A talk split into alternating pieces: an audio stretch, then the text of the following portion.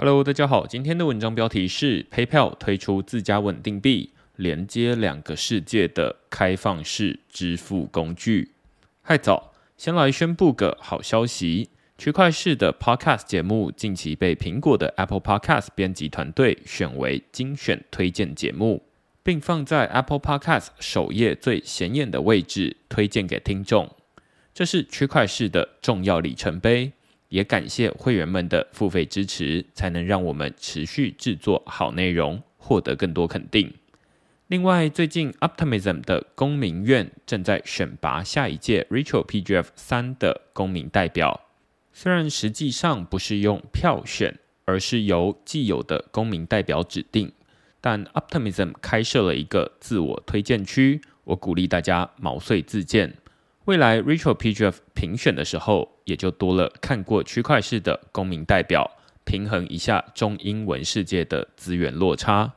最后周二时，我推荐大家动手去验证 Gitcoin Passport。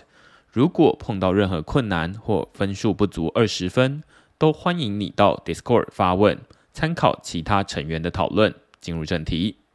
这周，第三方支付服务商 PayPal 宣布发行自家的美元稳定币，叫做 PayPal USD，简称为 PiUSD，让市场上又多了一种新选择。这篇文章会先说明 PayPal 在做什么生意，以及他们为什么要推出 PiUSD 美元稳定币。PayPal 成立于一九九八年，当时个人电脑才刚开始普及。人们主要的生活、工作都以纸本作业为主。我还记得那时候，学校班上都会传阅一份邮购目录，看大家有没有想买的文具、书本或生活用品。用现在的话来说，那应该就是纸本作业的网拍。邮购非常麻烦，每个人都要等待那份产品行录传到自己手上，还要有人负责统计谁要买哪些东西。把钱收齐，再寄出邮购单，同时拿着划拨单去汇款。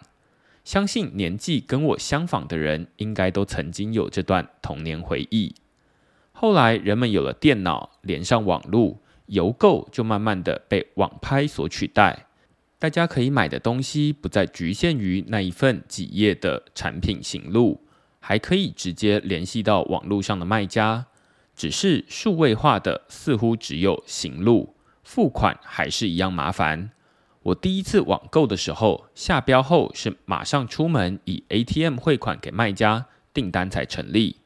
在更早期，还会有人邮寄纸本支票，甚至汇票来付款。同样的状况也发生在美国，PayPal 的两位创办人 Peter Thiel 和 Max Levchin 当时发现。人们在 eBay 上买网拍的方式相当原始，在网络下标却得以纸本单据付款。PayPal 的初衷是改进人们的网拍支付体验，也就是网络下标、网络付款。而第一款产品就是让人们用 email 地址取代住家地址，买家只要填入卖家的 email 地址，对方就能收到款项。从此之后。买家要汇款，不必再出门找邮局，汇款速度也大幅提升。当时的网拍巨擘 eBay 眼见越来越多人使用 PayPal 付款，更是在二零零二年以十五亿美元收购 PayPal。到了二零零九年，PayPal 发现人们的付款场景变得更多元，例如朋友间的吃饭聚餐常得互相转账。因此，PayPal 收购兼具社交跟支付功能的 Venmo，进一步扩大支付版图。现在的 Venmo 可说是美国年轻人必备的吃饭拆账神器。说穿了，PayPal 成立二十多年来，只在做一件事情，也就是数位支付。只是 PayPal 还会随着科技发展和人们的习惯变化，而推出不同的产品。这周，PayPal 宣布将推出一款全新产品，叫做 PayPal USD，简称 PiUSD 美元稳定币。它的象征意义不言可喻。根据 PayPal 的新闻稿，他们说，PayPal 今天宣布推出美元稳定币 PayPal USD。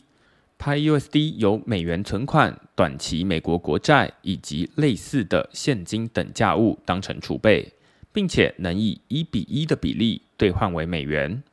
PayPal 的执行长 Dan Schulman 说：“人们过渡到数位货币时，会需要一套稳定的工具。它既要是数位原生，又能轻易的与法定货币，例如美元连接。” PayUSD 的设计初衷是为了减少数位环境中的支付摩擦，让朋友及家人们能便利、快速的转移资产、发送汇款或进行跨国支付。目前，大部分的稳定币交易都仅限于 Web3 特定的环境。PiUSD 将从第一天起就与 PayPal 生态系兼容，并将很快在 Venmo 上线。PayPal 不是加密货币新手。二零一九年，脸书筹组 Libra 协会，准备推出自己的脸书币时，PayPal 就是当时协会的二十一位创始成员之一。只是后来 Libra 计划遭遇重重阻碍，PayPal 也是开第一枪，率先宣布退出协会的成员。隔年，PayPal 就宣布整合加密货币，让人们能选择以加密货币付款给商家。消息一出，比特币价格应声大涨七 percent。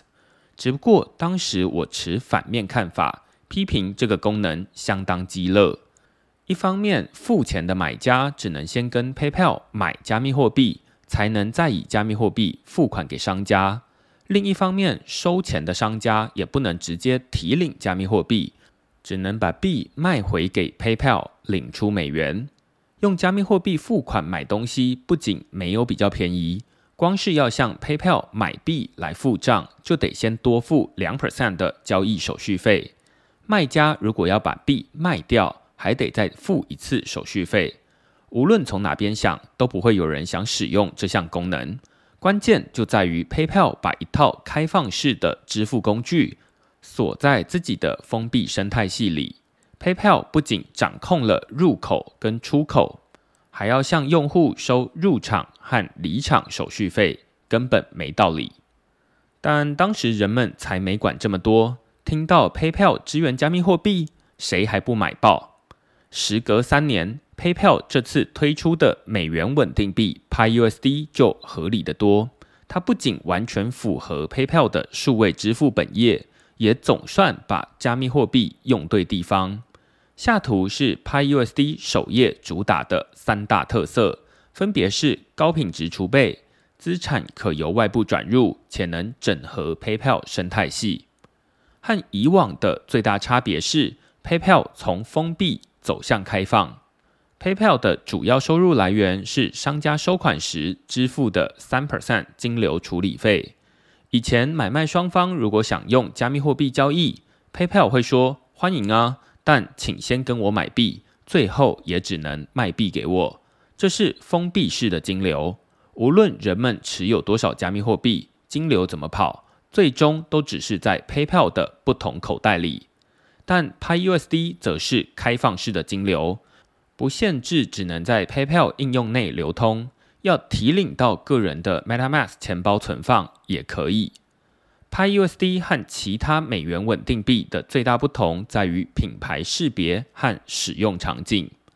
PiUSD 是贴牌稳定币，它并不是由 PayPal 自己发行，而是委由之前替币安发行 BUSD 美元稳定币的公司 Paxos 协助。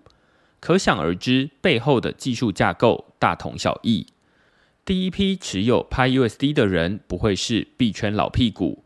而是对于加密货币的安全感偏低，却又希望可以享受区块链技术便利的人，这些人对于 USDT、USDC 的信任感不高。即便 Circle 把整个金库都摊开来公诸于世，他们还是担心有个万一。信任需要时间累积。PayPal 从人们还在用纸本邮寄支票的时候就创立。要找到比 PayPal 更可靠的数位支付公司，恐怕不容易。比品牌识别更重要的是稳定币的使用场景。过去几年，USDT 虽然不是最透明，也称不上是最合法的稳定币，市值却始终遥遥领先其他稳定币。关键就在于它有最多交易所资源，在链上链下的使用场景最丰富。以币安发行的 BUSD 稳定币为例，他们就很懂得运用自己的生态系为自家稳定币赋能。当时在币安交易所使用 BUSD 的交易对挂单，可以享有零交易手续费。如果你想用一笔 USDT 来买比特币，为了省交易手续费，就会先把 USDT 换成 BUSD，再用 BUSD 来买比特币。此外，币安也曾经将交易所内的各式美元稳定币，例如 USDC、USDP 跟 TUSD，通通自动换成 BUSD。虽然人们可以随时换回来，但这些措施在无形之间都为 BUSD 创造了更多应用场景。同样道理，PayPal 也必然会为 PiUSD 创造独特的应用场景。这部分 PayPal 可说是有绝对的主场优势。目前 PayPal 在全球有四亿使用者，超过三千万店家接受 PayPal 付款。这个数字跟目前使用加密货币的人和店家相比，绝对是差了好几个数量级。对消费者来说，USDT 跟 USDC 很难直接用来消费，还是得出金换成法币比较方便。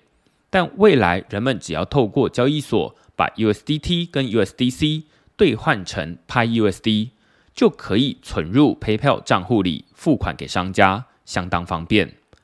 而对于商家来说，接受 PyUSD 付款的心理门槛也非常低，因为 PyUSD 本质上就是由 PayPal 发行的数位点数，随时都能以一比一兑换回美元。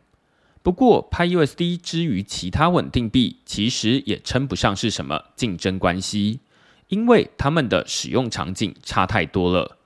其他稳定币可能还很高兴，因为 PayPal 给了那些原本还在观望加密货币的人一个尝试的理由。担心风险的时候，只要把手上的稳定币都换成 PyUSD，你就安全了。我看好 PyUSD 能成为许多人进入加密货币世界的入口，以及将加密货币用于实体商品或服务的出口。PayPal 发行稳定币也很可能会吸引其他 Web2 公司效法，发行各种品牌稳定币，并主打自己的独特应用场景。虽然稳定币可能会多到令人眼花缭乱，但以太坊创办人 Vitalik Buterin 也说过，未来的支付应该是可以自动对币、跨链，即便大家手上持有的都是不同稳定币，想收的币种也不同。但钱包内建的去中心化交易所会自动替收款者转换成指定币种，相较于现在每个零售通路都有自己的叉叉配，但不同配之间却无法互通。发行稳定币将以开放打破封闭，提供人们数位支付的新选择。